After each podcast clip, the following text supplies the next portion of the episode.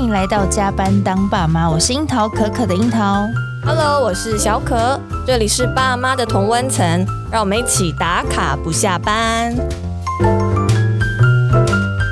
就是女生们呢，除了生产要到妇产科，其实是妇科我们也很需要来好好的养护。没错像是现在女生在经期当中出了很多的卫生品的这个卫生用品的选择，像是对卫生棉啊、棉条啊、月亮杯、月经裤，像我自己就用棉条。嗯，可是我最近看到有一则新闻，它指出说，知名的月经裤品牌借由大规模的广告变成超红的商品，但是宣称无毒的内裤当中却被检测出高含量的 PFAS。PFAS 其实就是铁氟龙不粘涂料当中的这个有害毒物。对。然后我们也进一步看到说，有很多专家指出说，这种就是有害毒物 PFAS 是对生殖系统是有所损害的。然后甚至有就是科学家怀疑说，可能除了癌症啊，或是畸形啊，还有可能造成卵巢的早衰。好恐怖哦！对，或是多囊性的囊肿，就是有很多问题的可能的感的感觉。那我们觉得说这么严肃，但是又好像跟我们很近的这个问题，很需要进一步再来深入的探讨。所以，我们今天呢，嗯又再次邀请到我们很久不见的加班当爸妈的好朋友，然后也对是我们的顾问团，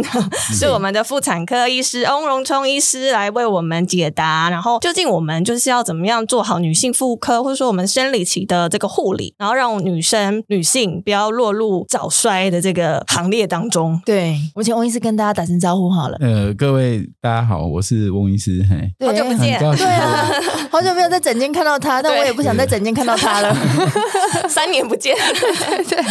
很高兴有这个机会来跟大家讨论这个关于这个全氟化软化物的问题。嘿是是，其实我想问翁医师，就是看到这篇报道的时候，我有倒吸一口气，耶，就想说，嗯哎、我们平常每个月的月事都要用的这样的卫生用品，居然会含有 PFAS，你可以大家跟大家解释一下，就是 PFAS 是什么，对人体有哪些危害？嗯那女生在选择这样的生理用品上面，有没有什么样选择上面的条件，或者是安全的建议？其实这个呃 PFAS 哈，它这个中文叫做全氟软化物，哦它其实是不是新的问题啊？它其实对在很久以前就曾经有讨论过哈。嗯，那它号称是永远的化学品，主要是因为这个物质它在这个大自然之中很难具备分解，是哦，所以说它一旦组合成这个化学结构之后，它就会一直存在我们的这个环境中间。嗯，哎、那它这个全氟化软化物的话，它主要分为两个部分哦，一个是所谓的这个 PFOA，就是我们的全氟呃全氟辛酸，还有一个是 PFOS 跟全氟辛烷磺酸哦。这个所谓的 PFOA 的话，就是全氟辛酸的话，它就是最有名的，就是我们所谓这个铁氟龙啊，就是我们是在平常这个不粘锅上面用这嗯些铁炒菜氟涂龙锅层嗯的。，嗯，哎，这个黑上面那个黑色那个涂层啊，哈，是那因为它这个 PFOA 哈，哦它有一个特点，就是说它是一个抗酸抗碱，然后又耐高温，嗯，哦，它可以耐到两百六十度 C，所以原则上它就是在这个作为这个厨具的时候是一个很好用的的这个涂层啊哈，对而且它最重要是它是不粘黏，所以像我们大部分的不粘锅，它就会使用这个涂层。是那一旦这个我们在煎煮炒炸的时候，它这个油油啊这些就比较不容易附着在上面，就比较好清洗。是哦，但是它在常态下其实是没有毒性的啦。可是它通常哦，这个铁氟龙它在这个两百六十度 C 以上的话，它就会释放出这个 PFOA 嘿。嗯那这个 PFOA 的话，就可能会造成一些这个毒性，就会造成我们对身体的影响。好、当然现在新的这些不粘锅也有用陶瓷的镀层啊，哦这我们大家都在在讨论哈。但是这个传统的如果有使用铁氟龙，它就比较容易产生这些毒素哈。那其他像一些什么披萨盒啊，或是说一些我们常吃的这些爆米花的纸袋啊，嗯或是有一些像我们平常买咸酥鸡那些油纸袋，也有含有这个 PFOA，然后也有含有这个成 就分是。那也有隔层，不会只要让那个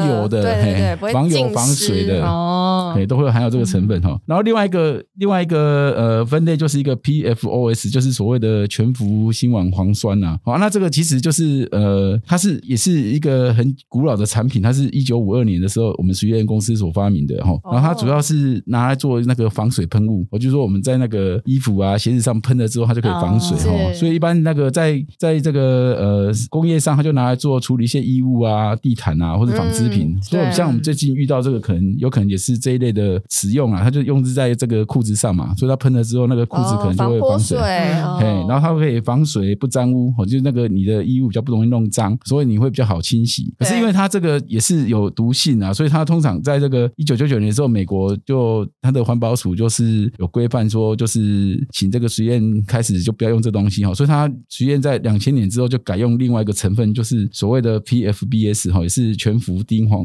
丁磺酸然、啊、后、哦、目前市面上还是有，我刚刚看了一下那个网络还是有在卖，就是也是防水喷雾，哦，那它也是这一类的化合 TF 物。E 啊家族的 衍生物就对了也也是加也是这一类的。嘿不过它跟我们现在之前用的差别是在于说，它在我们身体的代谢速度是比较快一点啊。因嗯为这个早期用的这个 PFOS 的话，它是会呃在我们人体停留好几年， OK 你才会代谢得掉。嗯，那这个新的这个 PFBS 的话，它是比较快，它大概就在几个月之后就会代谢掉了。嘿，了 解。嘿，那这一类的产品其实呃，像 PFAS 哈，这整类这种全氟氧化物是在我们生活间是非常常见的啦哈，所以有人说这个是不是说这个可能会遇到，是它是我们的现在进 行式，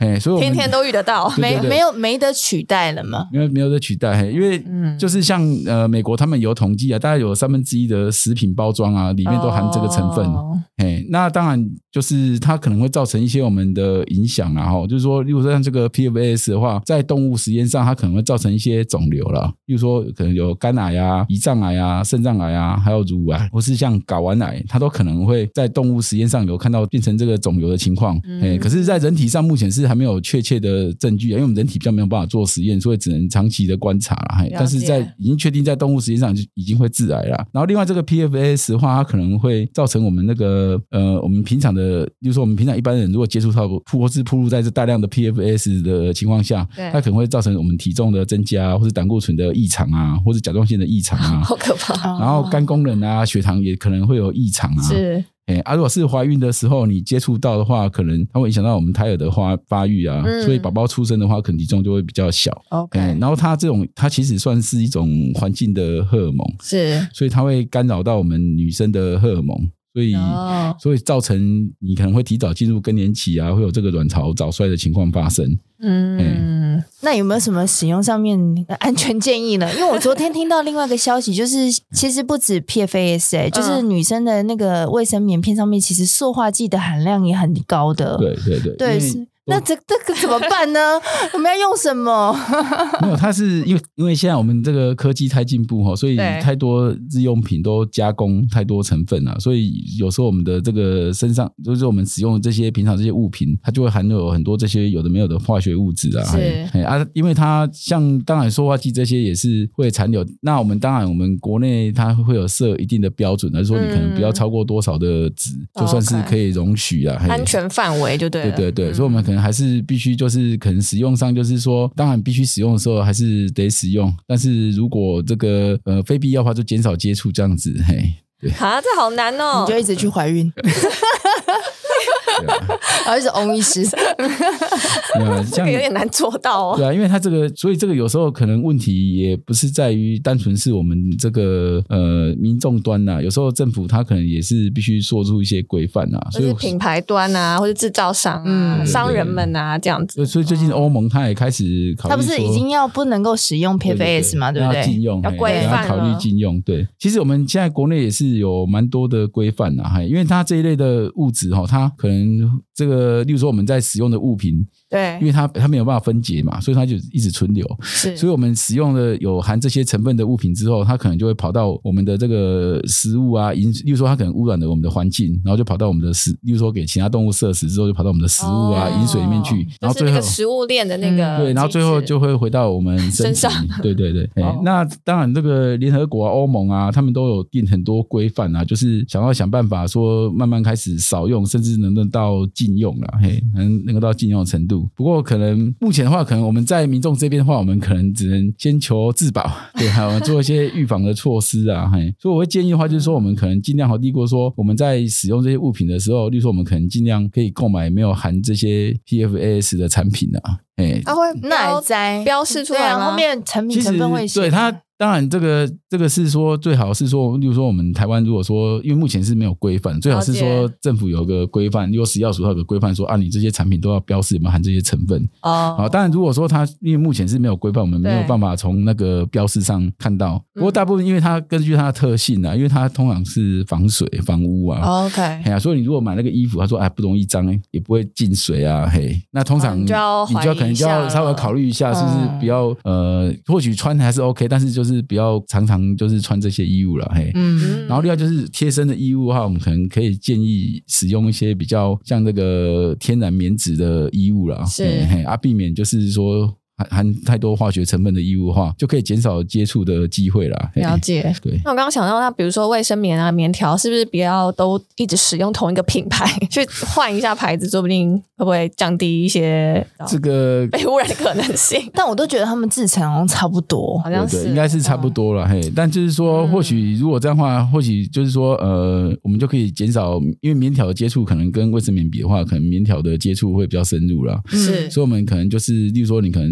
呃，在家里就不要使用棉条，就可能就使用卫生棉，然然后外后出哦稍微再使转用。换一下。对对对对，那就是像刚刚提到那个月经裤，应该真的是要避免使用吼，因为它的那个涂层就是直接在裤子上了。对，不过原原则上，因为我们任何物质也是这样子，就是说它，当然你接触这个物质，那你是不是会造成这个影响的话，还是要看剂量啊。就是说你要使用的剂量是不是已经超过会造成影响的范围，它才会造成影响。哎，但这很难说啊，因为你生活中充斥着，然后可能这边东一点西一点，嗯就慢慢累就累积了对对不对对？对对啊！所以我们 OK 会建议，就是说你可能就是平常就，例如说我们可能月经期间我们有穿着这样的衣物嘛，对不对？对那我们如果平常没有的，哦没有就月不经要再就不要穿穿，哦对，嘿这样就 OK 可以减少我们一直暴露在这些这个化学物质的的这个情况下，这样子。了解。嗯对，平时都穿棉质的这样子。好，嗯那这刚刚个嘿嗯，刚刚医生有提到说，因为环境它就算是一种环境荷尔蒙，对不对？对对所以它可能就是会跟呃导致女性的卵巢早衰这个是议题。是但我我有点想要知道，是说那我们要怎么样知道我们可能有卵巢早衰的这个迹象，或是要怎么样保养这件事情，有这种方法吗？因为感觉环境荷尔蒙嗨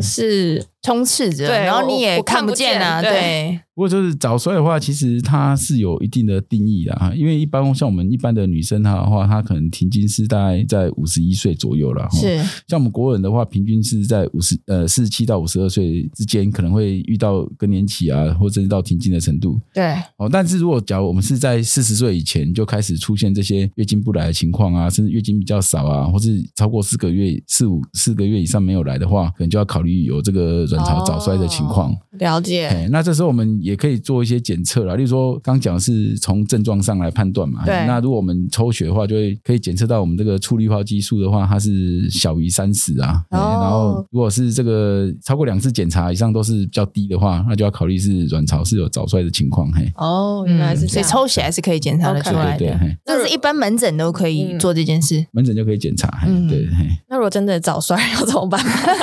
对啊，可以挽救吗？呃，因为哦，大部分早衰的原因它并不清楚啦，因为百分之九十不知道为什么会早衰啦。对啊说实在是这样子，嘿，当然有有有些是有些人是有一些原因的啦，例如说有些遗传性的疾病啊，嗯，哦，那他可能这些遗传性疾病可能会造成早衰的情况。另外，有些是个人的体质啊，例如有些妈妈啊，或者有些女生她的这个本身的滤泡数目比较少啊，嗯，哦，那她可能或是她出经比较早来，哦，或是她没有生小孩的啊，没有哺乳的，她可能排卵周期比较多，有可能就会比较提早结束这个月经周期，就会 OK 提早早衰。哦，所以人的一生的月经周期是有定数对，因为的。。我们的卵巢上的卵子是固定的，就是说你出生的时候，哦，真哎的，身上的卵子就是那么多我就带了可以一包原来卵子来， 对对对对，真的真的，哎啊，然后你好神秘哦，我就看我发了几发子弹，对对对，就 什么时候用完这样子。对 对对，用完就哦就就停经这 样二啊十是子，几颗啊，不一定算得出来吗？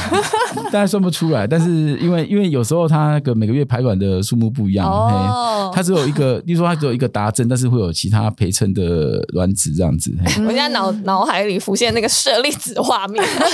原来是这样子。对，好嘿我以为是鲑鱼卵， 对，一包鲑鱼所以卵。它说我们好有用趣哦用完就就没了就没有就对了了，嘿，它就会到停经的程度，哦对。 ，OK，哎哇那很珍贵哎。嗯，对，嘿好啊有些像自体免疫疾病的妈妈啊的女生啊，或是说有这个做过一些手术啊、化学治疗啊，是然后放射治疗，它可能也会容易早衰啊，哈，或是有一些是卵巢发炎的也会啊。当然，跟刚刚讲的主题比较有关系是一些环境的因素啦，哈，比对如说像抽烟啊，或是刚刚讲过接触的一些化学物质啊，哈，或是一些药物，嗯，也有可能会造成一些这个容易早衰的情况啊。嘿，了解，对，嘿嗯那另外的话就是生活形态很重要了，嘿因为我们其实这个在台湾这个社会有时候比较比较忙碌的社会 的话，哈，大家这个比较忙碌哈，所以有时候熬夜啊作息不正常啊，压力很大啊，哈，它也可能会干扰到我们这些身体的一些荷尔蒙，啊也可能会造成一些早衰的情况。啊，嗯，另外也有人说太穿太紧身的衣物也会啦，嘿，这是目前比较常见的原因啊啦，嘿，但是大部分还是不清楚说为什么会有早衰的情况这样 OK，、子。嗯就是这些都是一些可能对性这样子对。对嘿嗯，但我身边啊，就是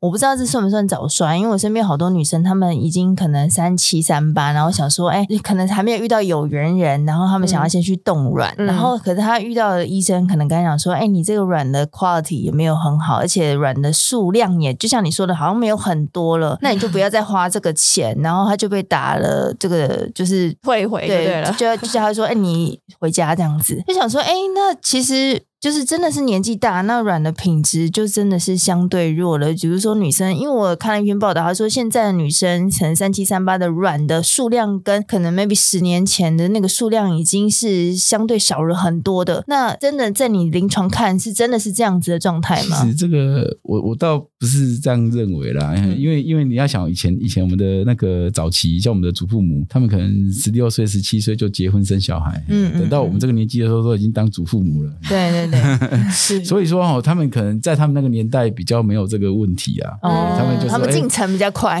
对啊，对啊，对啊，哦例如他可他，例如说他可能像我们现在五十岁，他啊，到三七用不到了啦。 到这个年纪的时候，哦他都早就早就已经都当祖父母，所以他们也没有什么太多早衰的问题。嘿嗯那因为现在就比较不一样嘛，像我们在台北的话，我们现在怀孕的妈妈很多都是四十岁以上嘛，所以就表示说现在的大家可能事业比较忙啊，工作比较忙，嗯所以都比较晚婚嘛，所以大家就会比较容易遇到这个情况。那因为对刚刚讲过，因为我们的卵子是固定的数目嘛，有限的嗯嘿就你出生就是带这么多卵子，是嘿，啊，你随着时间就年纪越来越大，哈、例如说你现在是三十岁，你的卵子就是三十岁，嗯，哎，不是新的，它不是说像我们男生精子哦是制造新的会一直重，新嘿哦，制原来制造是新的这样出来，就是你子弹已经发了多少发了？呃，不是，它还会一直变而且老的，而且那个卵子它是是有 get 老 older，阮子三十岁，他也年纪跟我一起长大，对就对对了。对对，哦嘿嘿啊天如果哪嘿啊，如果你到四十岁的话，你的卵子是四十岁啊，所以它的品质就可能没有像年轻的时候那么好，活活力跃啊，了这样对子。对，而哦且数量又变少，所以就会越来越困难这样子。嘿哦，好悲伤啊！嗯那因为这个早衰，它目前也没有什么可以恢复的方式，也没有说用什么方式让它哎、我可以回春这样子，目前是没有这种方法，我们只能说想办法让它延缓啊，嘿。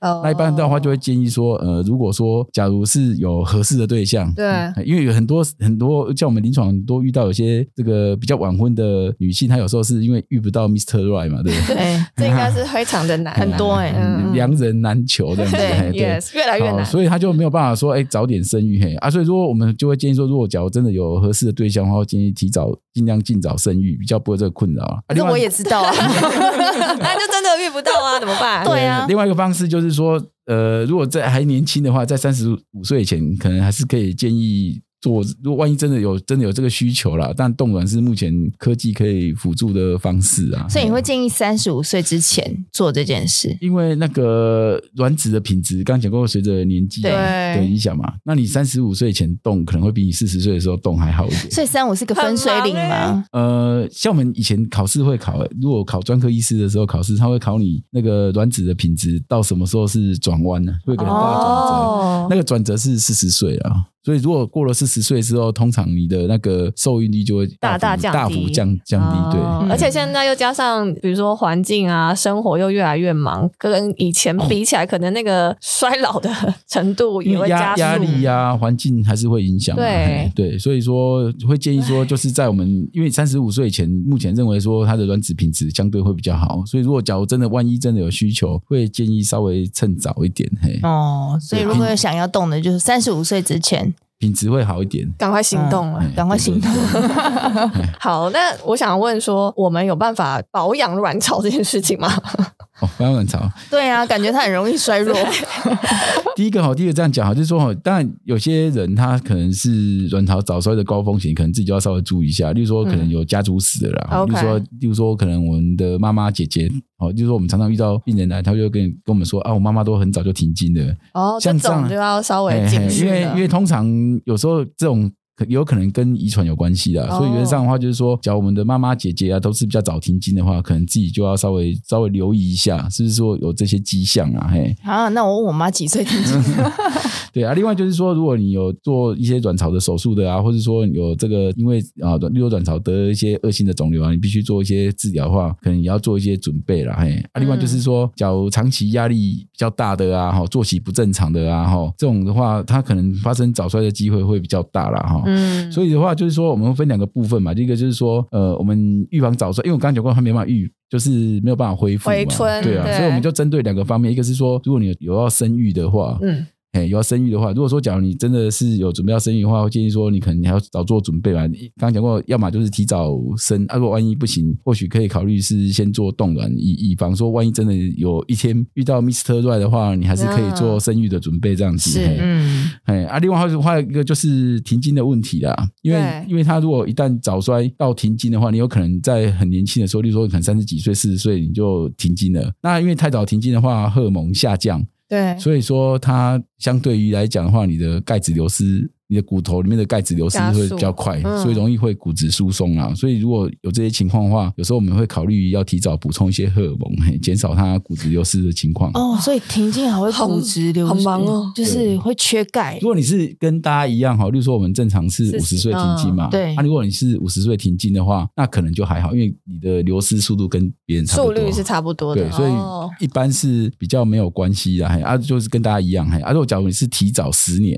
所以你就等于，例如说你现在四十岁就停经了，所以你的那个骨质流失就早人家十年，嗯所以你的骨质疏松的机会或是程度就会比较严重一 OK，点，那叫补钙吗？所以就会考虑要补充荷尔蒙或补充钙，哦哎嘿，因为你停经后荷尔蒙会不够，所以可能要补充荷尔蒙，嘿。这是打针吃吃药口服哎吃药哦，对口服荷尔蒙对，。嗯那我们一般会建议平常还是要做一些预防啊，因为说如果说假如说你现在是都 OK 的情况下哈，我们会建议还是做一些预防的措施哦。例如第一个哈，还是要调整我们一个生活作息啊， 这个感 觉是每一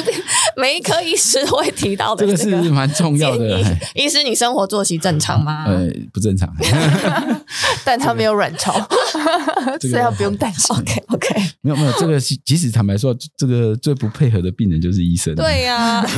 对啊，对，那医师太忙了，真的对。对对哎嗯，那我建议说，因为因为我们的荷尔蒙哦，我对们的荷尔蒙其实它是有昼夜的啦。哦，真的，哦，哎，我们白天的荷尔蒙跟晚上荷尔蒙其实是不一样的，真的哦。哎， OK 所以所以你说其实激素是不一样的对对对，白天分泌的荷尔蒙跟晚上的荷尔蒙是不一样的。哦，那所以有我们些要让它正常发挥才对行。有些甚至有些生育的荷尔蒙，它是呃白天它是脉动性的，就是你要有日夜的波动，它才会正常的分泌。所以才会像活起来的感觉。对它才会正常。哦所以像像有些像呃，比如说像当空服员的，对对他可能这日夜个有这边点白天出发到那边到了美国还是白天，对，所以她可能那个月经就会乱掉，因为她的哦她就是没有昼夜，她就月经就会乱掉。所以生活作息是蛮重要的，就是说是你要有日夜，你的荷尔蒙嗯才会正常啊。嘿，所以会建议就是说，哦可能你就要充足的休休息啊、睡眠啊，哦，那尽量不要熬夜啊，嘿。啊，第二个就是这个是生活作息的部分啊。嘿是啊，第二个就是说，可能要保持心情愉 快。我就知道你要说说这说个都很简单啊。嘿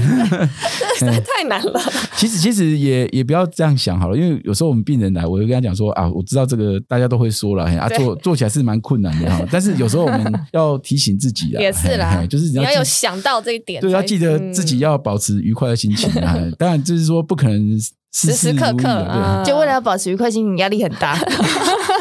对对，没有不要不要想太多，因为就这个前两天在跟我们跟我们这个小孩子开玩笑说哈嗯，我们祝人家这个祝福人家的时候，祝福人家事事如意。对为什么要祝福人家事事如意？因为事事不如意，嘿 就是我们因为事事不如意才要哦所以祝才要祝福人他家事事如意，嘿，对。所以我们原则上就是要提醒自己啦，就是说我们好就是尽量保持心情愉快啊，减少一些压力，因为压力也是会抑制荷尔蒙的释放啊，嘿。哦嗯对，嘿然后另外就是尽量还要是适度的运动， ，OK。嘿要保持运动的习惯哦。这那样感觉跟那个要生小孩前的那个准备好像是一样的。我记得你好像都有跟我说过这些。其其实都是通则 啦，啊对不对嘿对通则，嘿。好，哎、然后营养上哈，我们还是要尽量均衡的饮食啊，然后然后尽量吃不同的食物啊，啊有充足的营养啊，也可以补充点像维他命 D 三啊，或是 Q ten 这些都有帮助啦。嘿 OK 啊，平常饮食上都尽量就是少油少盐啊，嘿 你这个放在少见照你这个放在骨科、神经 科，什么都可以。 中医也行，对对对对，好烦。其实其实都一样嘿，对，好嗯，就是这个是治百病的通则，是吧？只是呃养生的通则，哎、那感觉我们的卵巢跟好像是第二个大脑，哎，就是它好像跟着我们脑在就是运作、对，运行。它自己才会有分早晚，嗯，这么的智慧。哎，因为因为我们那个，因为我们人是这样子，因为我们人吼，我们白天跟晚上的任务不一样，我们白天是做活动，好像是，嗯嗯，所以我们白天的荷尔蒙都是拿来做应变的，比如说哦我要应付我日常生活需要的这些变化，所有的荷尔蒙白天是做应变用的，是嘿，啊晚上的荷尔蒙哎，大部分是修复或生长，嗯哦，嘿，所以你看我们以以前小时候童谣说要多睡觉金梅多几春，嗯有没有哎是有道理的嘞，哦对，我们后来读书发现，哎，真的有道理，可是我们的祖先可能不知道为什么是几梅多几春，嘿，但他们知道有这件哦他事有情，知道有成果是这样嘿子。对，嘿嗯哦但是因为夜间的荷尔蒙，它是拿来做生长修复，嘿，那医生，你说的那个夜间是指说真的是天天黑黑的状态下？对因为我在想说，如果像那种夜日夜颠倒的那种工作族日群，夜颠倒，它他们就怎么办它就会乱掉，可是他就是如果一直都是这样子的话，对，它就会他身长体长期下来身体一定有问题，嘿，哦，所以并不是说他维持了一个他自己的日夜就可以，而是嗯要跟着对对对那，叫什么大自然日的出而作，日落而息日，落而息哇，很神秘哎，那这原来是这样演演化的结果啦，演化而来的嗯嘿嘿就是我们的祖先一路这样演化过来的，所以我们还是要不要背逆这个对生啊，理就对了、所以上夜班啊、值班这种其实是对违反身体是有呃违反伤自然害的哦对违反自然的哦对，这是太神奇了。对，哇，嗯好那刚刚讲到那个，其实乳我们的乳房，就是因为其实我们在做健康检查的时候，我觉得会强调的就是乳房跟卵巢这两个区块对，然后。就是之前检查乳房的时候，就时不时听到医生说有钙化啊，或纤维囊肿啊。我也想要问医生说，那除了卵巢它自己有做日夜，那我们的乳房也这么的智慧，要怎么照顾 吗？哦，因为乳房也在妇产科的对里面，对，其实乳房大家是先不用太担心了，因为乳房我们毕竟吼，就是说，就像我们这个老了之后会长白头发、长皱纹一样，嗯，所以乳房随着我们年纪的增长之后，它可能也是会出现一些正常的一些钙化或是纤维囊肿。哦，真哎、的哦，所以我们通哦常只要有点年纪的女生来做检查，几乎都会看到这些情况。有点年纪是指几岁啊？三五 plus， OK 嗯但很年轻，在十几二十岁应该是还好，是比较少，也有十几二十岁长纤维那个纤维腺瘤的也有啦。嗯嘿但是大部分大概如果说像三十岁以上，我们有时候来做乳房超音波啊，或是做一些乳房检查，大部分就会看到一些纤维囊肿啊。对啊，如果四十岁以上，大概钙化就会蛮常见的，所以是哦先不用太担心啦。嘿，啊， OK 因为哈，我我这样讲一下，就是说我先介绍一下说，就是我们平常在做乳房检，你来做乳房检查的时候，嗯那如果说遇到什么状况，你就先不用太紧张，因为通常哦，我们目前它的检查标准是说，例如说我们今天来做超音波或者做嗯摄影，然后他们会先看。那假如这个你检查完之后，它看起来确定是良性的，嗯他就会跟你说追踪。嗯，嗯所以你不用太紧张。他如果跟你有说看到有发现，跟你说这个，哎、来来追踪就好了，表示对说它看起来应该就是没有良性的马特上征。大的问题，对对对，嗯嘿，那假如说我们现在第一线的检查一看，哎，发现它呃不能完全确定良性的时候，嗯哦，只要不能确定良性，就要做下一步，嗯，不是说确定恶性哦，是不能确定良性的话就。就是你确定良性就追踪，啊，如果对不是不能确定良性的话，就要做下一步检查。对，所以说，如果只要说是，假如你的检查他跟你讲说，诶，你可能要来做切片啊，或是做一些嗯化验的话，或是做手术的话，表示说他可能没有办法完全不见得就是恶性啊，就是我说懂没有办法排除，啊要评断就对了。对对，就没有完没有办法排除完全正常的良性的嗯五十话，五十啦，对啊 一定，要这么说的对，话就，是说呃，只要没有任何疑虑的话，他就会请你做下一步。所以 OK 会建议大家先不用太担心了。如果说假如万一有跟你讲说，呃，你有一些异常的发现要做下一步的话，就是先看检查的结果啦。嘿嗯啊，如果检查出来它有可能切下来，大部分可能都还是良性的，然后就对会请你再追踪这样子。对，嘿啊，假如万一真的有不好的话，通常早期发现的话，这个预后会比较好啦。嘿，嗯嘿所以 OK 大家也不要这个因噎废食，好像怕说检查不好的就不来检查这样子。嘿，嗯了解，对，诶我这样我跟医师分享一下，因为我前阵子就是先去做了那个是健康检查，就是全身的健康检查，是然后就发现说，哎、我的呃纤维囊肿有一些变化，他就是说有听到什么低回音节嘛，就是有一些变化，然后他就叫我要再去转诊进一步检查，然后呢，我就去检查，然后再再照一次比较呃详细的超音波这样，嗯然后就是像您刚刚说的，就是医师也是判断说、哦、他没有办法马上的确切知道是良性或者是不好的，所以他还是要建议要做切片做对出对出针什么抽抽切抽对对对嗯，然后我就说哦好，然后他那个护理它是师抽组之一吗？抽里面的那个呃切片对切片嘿哦然后，然后那个护理师就问我说：“请问你有家人陪你们来吗？”然后我就想说，嗯很没有大 的手术 吗对我就想说是很可能很可怕的嘛。然后我说没有、欸，我一个人。然后他就说好，没关系。然后我就觉得哦，越来越紧张了。然后医师就说好，那我们就开始做 了，是就是马上开始就拿了一个小刀片就开始弄了。然后我就想哇，好紧张哦，就是嗯。我觉得这对你们来说应该是超级小的一个小小事没情有，啊，如果发生在自己身上都很紧张。啊对，因为就是 那个东西很多道具，然后就你就开始进行，然后就觉得呃有点，然后医师在嗯那护理师在给我一个球可以捏，就是对他对说，压力球会蛮嗯有一个地方会蛮痛的，然后那个抽的东西那个他工抽具那边的组织对去对，化很验，大嘿的一个东西，很像一个打气筒，很大的东西哇，哦然后会有一些震动，反正就是蛮蛮惊恐的啦。就对于病人来说，嗯但因是 好像还是得这样做才有办法去进一步因为因为判它断。乳房目前的标准跟我们一般的那个标准不太一样，我们一般标准是说怀疑恶性要做检查。哦啊啊，他他现在乳房是说，只要不能确定良性都要做检查，哦哎，所以很多时候你会去检查，好像觉得呃发生了什么事一样，啊，事实上可能其实还好， OK 哎对是因为乳房的病变率比较高吗？因为它有时候不好判断，因为乳房有时候比较致密，所以有些东西它影像上没有办法很确切的判断的，嗯不像我们。比如说像卵巢癌，我们有时候如果是很明显的卵巢癌，你超音波看大概心里就有哦对，对当然有些早期我们还不一定看得出来，但是有些你一看就知道说啊，这个大概凶多吉少。嗯嗯嗯，但乳房有时候它呃有一些不好区分，所以它必须只要是不能完全确定是良性的，嗯它都得先做检查。了解。哎，对，原来是这样，对，就是蛮惊恐的经验，但还好，就是结果是是没有没事对，是没事，但一样就是继哎续追踪，对，但是就会觉得说这个追踪好像好像没有完，就是没有完结的一天，因为他他会跟你说那个纤维囊肿也还是会存在在里面，那你就是要一直去对，观察所以它它的就是变化，之后可能它会在追踪超音波啦，然后看。对啊如果说假如它没有在变化的话，原则上就是先观察。就是和平共处这样对子哎对啊对。因为哎我好像没有听到没有人是没有纤维囊肿的。对啊，纤可维能囊肿我们这边都是比较老对的啊女性， 没有没有没有，几乎我们去做检查几乎都有了。对啊，为什哎呀，么？就跟长肌瘤一样啊，实际上它是很常见，因为它这个就是随着年纪增长，它本来就会出现的现象。哦只是说我们必须排除说它有病变的机会而已。嗯嗯嗯嗯，但问医师说，哎、为什么会这样？那他医师可能也都会说，这就是可能生活压力或者环境啊，或者是他就说，你建议你保持生呃心情愉快，，对，这样对啊，子这是通则。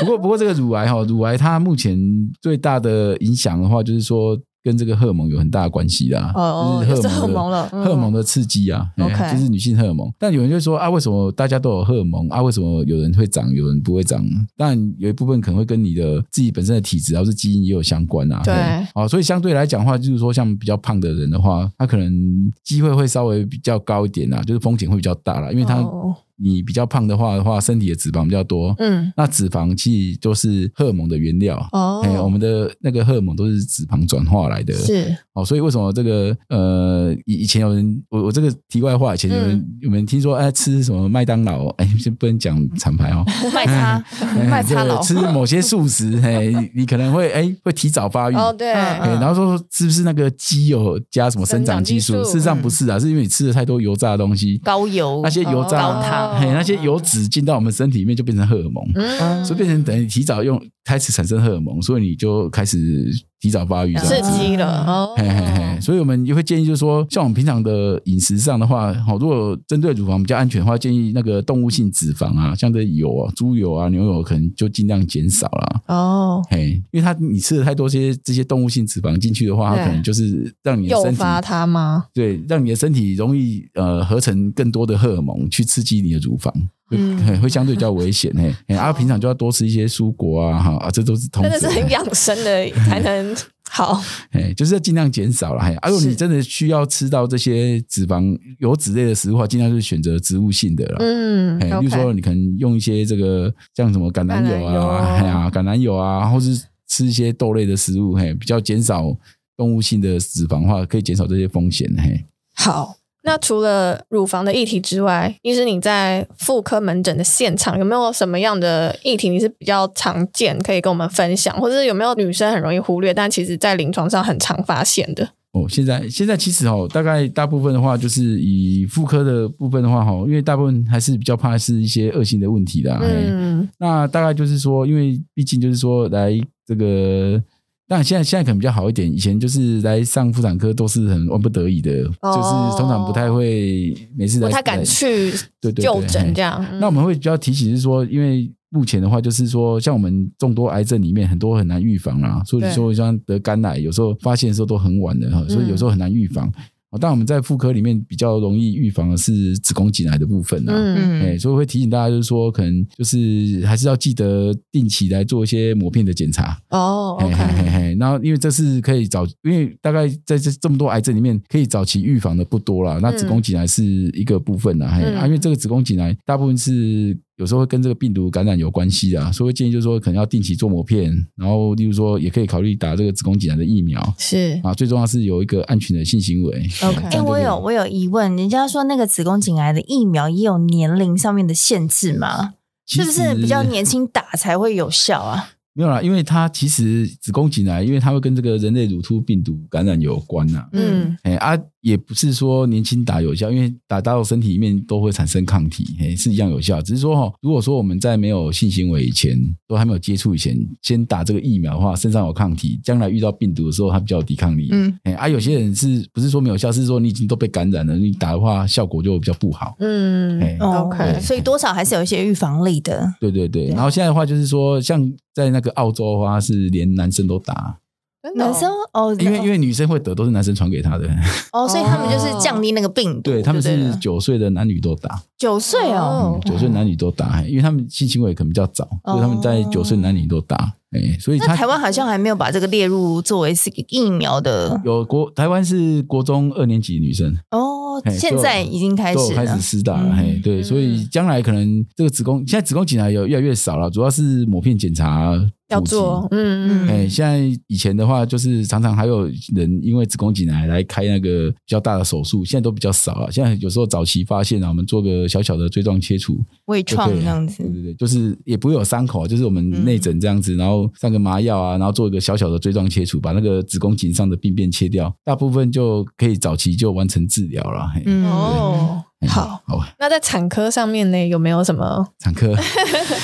因为产科大部分都是都是已经怀孕，如果是要备孕的话，会建议就是说，可能就是哎，这个要提一下好了。好，哎，就是说，当然很多就是想要积极备孕的妈妈哈，有时候就是像像现在呃很多这个很多工具啊，比如说你有什么排卵试纸啊，哦，对，嗯对啊，还有一些这个很多检测方式啊，你就会想说啊，我等于测，因为现在大家都想说啊，我平常都都休息啊，然后测到排卵才要在一起，嘿 啊嘿啊，有时候我就会跟妈妈说，其实哈、如果你有准备要怀孕的话哈、嗯你可能就要像等公车一样，有有有，这个你有跟我说过， 对对对，嘿因为我们刚刚之前有讲过，就是说这个因为卵子出来它就是只能活一天嘛，嗯啊，精虫会活三天哈，所以如果有积极备孕的话，建议就是说可能尽量就是每两三天就要在一起一次，嗯哎，这样就可以增加成功的机会啦。你是说嘿排卵期那周间吧，对不对？就是月经干净就可以了，嗯哦，那很忙哎，对啊，所以就是常常在一起，它就比较容易怀孕了，嘿啊，不要说真的都每次都要找到那天才在一起这样子，哎嘿 现在人讲求效率很快很 准，对，啊，哎，但 这也是要放进 calendar 里面对的。啊。那我问你，如果说 OK，真的是很想要积极备孕的男女朋友们，但是他们可能已经呃努力了一段时间，那可能在年龄上也也超过三十五岁的这个关卡了。那是你在你的专业的判断上，你会建议他们再采取更积极积极的吗的？对啊，如果你试了大概半年一年没对有就消如果息已经的到话，这样的对，我们就会建议可能要到医院来，我们就评估啊，啊，我们会评估说你的状况，啊，如果说你的状况，比如说我评们估的意思，你是会建议他们做哪些检查吗？比如说我们会检查你的输卵管有没有通啊，嗯然后例如说可能超音波检查你有没有在排卵啊，对哎对啊，如果说假如有的话，我们一般会用比较自然的方式，例如说啊帮你看一下什么时候会排卵，请你回去再试看看，哦哎、，啊真的不行的话，可能就要往下做这个。不孕症的治疗啦，例如说我们可能要做一些人工生殖的辅助，嗯哎、例如说可能要做到精虫的这个注射啊，或者说这个试管婴儿啊，是哎这等等，嘿 OK，嗯对对所以这个有这样子的困扰的话，去找你也可以。 对啊，我们会尽量帮忙。嘿对啊包山包海啊，都有都 有。好，然后如果要做子宫颈膜片检查也可以。对对不对对对，好，有我那时候怀孕的时候，哎、我记得我好像还有做那个子宫颈膜片检查，我不知道那时候好像有微量出血，然后医生就说，哎、可以看一下这样子。对对哦，对顺对便一下，嗯嗯，可以好看一下。那有没有什么样的啊？刚刚讲都有讲到了，就日常的保养嘛，啊就是好好的作息，对然后对吃对营养，生活你最后有没有给大家什愉么快提点啊？最后，最后，最后，刚刚都讲过，没有啦，就尽量还是真的哈，哦就是说，因为这个压力很重要，因为我们现在现代人这个压力很大了哈，所以尽量还是要保持一些心情的呃愉愉悦悦啦，哈哎然后减少我们这些环境的压力然后然后休息作息还是要正常。是好，那营养的话就是尽量还是要充足啊、均衡啊，哈，尽量食用一些天然的食物啊，嗯啊减少一些加工品。好，最重要是说哦，跟刚刚一开始讲的主题有关系，就是说，因为我们现在接受到的这些环境的干扰比较多啦。对，哎，就像有有些妈妈就是说，哎，以前为什么我这个过敏是不是现在才开始？其实过敏，我相信这个过敏的体质是我们祖先到现在就一一直留给我们的都有是不对是只是说我们的祖先那个年代，他们可能没那么多污染物，所以他们过敏可能不容易被引发，因为他们比较干净。哦嘿，啊，我们现在比较这个杂七杂八的物质比较多啊，环境的这个物质比较多，所以我们很容易就引发我们的过敏反应。对，现对在啊所以真的好多好多，对，所以好说多过敏的人就发现越来越多这样子。是嘿，哦，不是说这个是因为我们的体质改变，大部分还是环境的因素啦。吼但是我有个朋友，他去做那个过敏检查，原嗯对，可是有一些可能就很对很平常，比如说蛋啊，或者是就是一些很稀松平常的东西就过敏、哎，那这个不是在我们的老祖先他们也有这对些啊环境的，对他可能对，但他只是说，如果说像你蛋过敏的话，你可能就是不要大量食用，也都还好啦。嘿哦对对对他们以前比较刻苦，没有机会一没直吃吃到到大蛋。量都 吃的，，对，以前吃蛋很不容 易耶。对对啊嗯谁给你吃什么拔肺嘞？对不对？好哦好好，我错了，我错对了。对对，然后我们应该还是尽量减少接触这些这个加工的这个物品啊，例如说我们可能使用的器具啊，好，例如说你可能尽量使用天然一点的啊，吼然后避免过度加工啊。比如说我们穿着，你如果你尽量穿一些棉质的衣物，然后嗯尤其是贴身的衣物，尽量穿棉质一点啊。外面的衣物可能这个花花绿绿的啊，它可能用了很多染剂啊，哦啊，这些都容易会有一些这个环境毒素的一些污染啊。嘿是好啊，另外，例如说我们平常使用的这些器具也是一样，尽量就是避免使用这个过度化学物质处理的一些器具的话，嗯哎也可以减少接触到这些污染的物质的机会啦。嘿是，然后最重要的是还是要定期来检查啦。 哎，好，哎如果早早期有发现一些问题，我们就可以早起早期做一些预防，做做一些治疗这样子。嗯，好哎，那就是谢谢欧医师又来帮我们解惑。然后，如果对大家有什么谢谢大家妇科、产科的问题，都非常欢迎到中山医院台北中山医院找翁荣冲医师。对我对们挂保证的，对。 然后也希望就是呃，各位女性听友们都可以活出就是自在，不要焦虑，对然后心情愉悦、放松，然后健康的每一天这样子。嗯哦对健康的日常。好，我们也想听听啊，正在收听的你有没有什么想跟我们分享的？欢迎利用加班当爸妈的 IG，或者是说我们的粉丝团啊，然后或者是我们的 Apple Podcast 都可以留言。对欢迎你可以留言给我们，无论你是想听的议题，或者是你有什么样的心得想跟我们分享的。那或如果者你咖啡赞助，对咖啡赞助，最近好像都没有收到咖啡了。对，邀请大家呢，对我们多多支持这样子。那如果你是用 Apple、Spotify 收听的，帮我们按下订阅钮，还有五星评价。那我们就下回见喽，宝贝们，爸妈下班喽，拜拜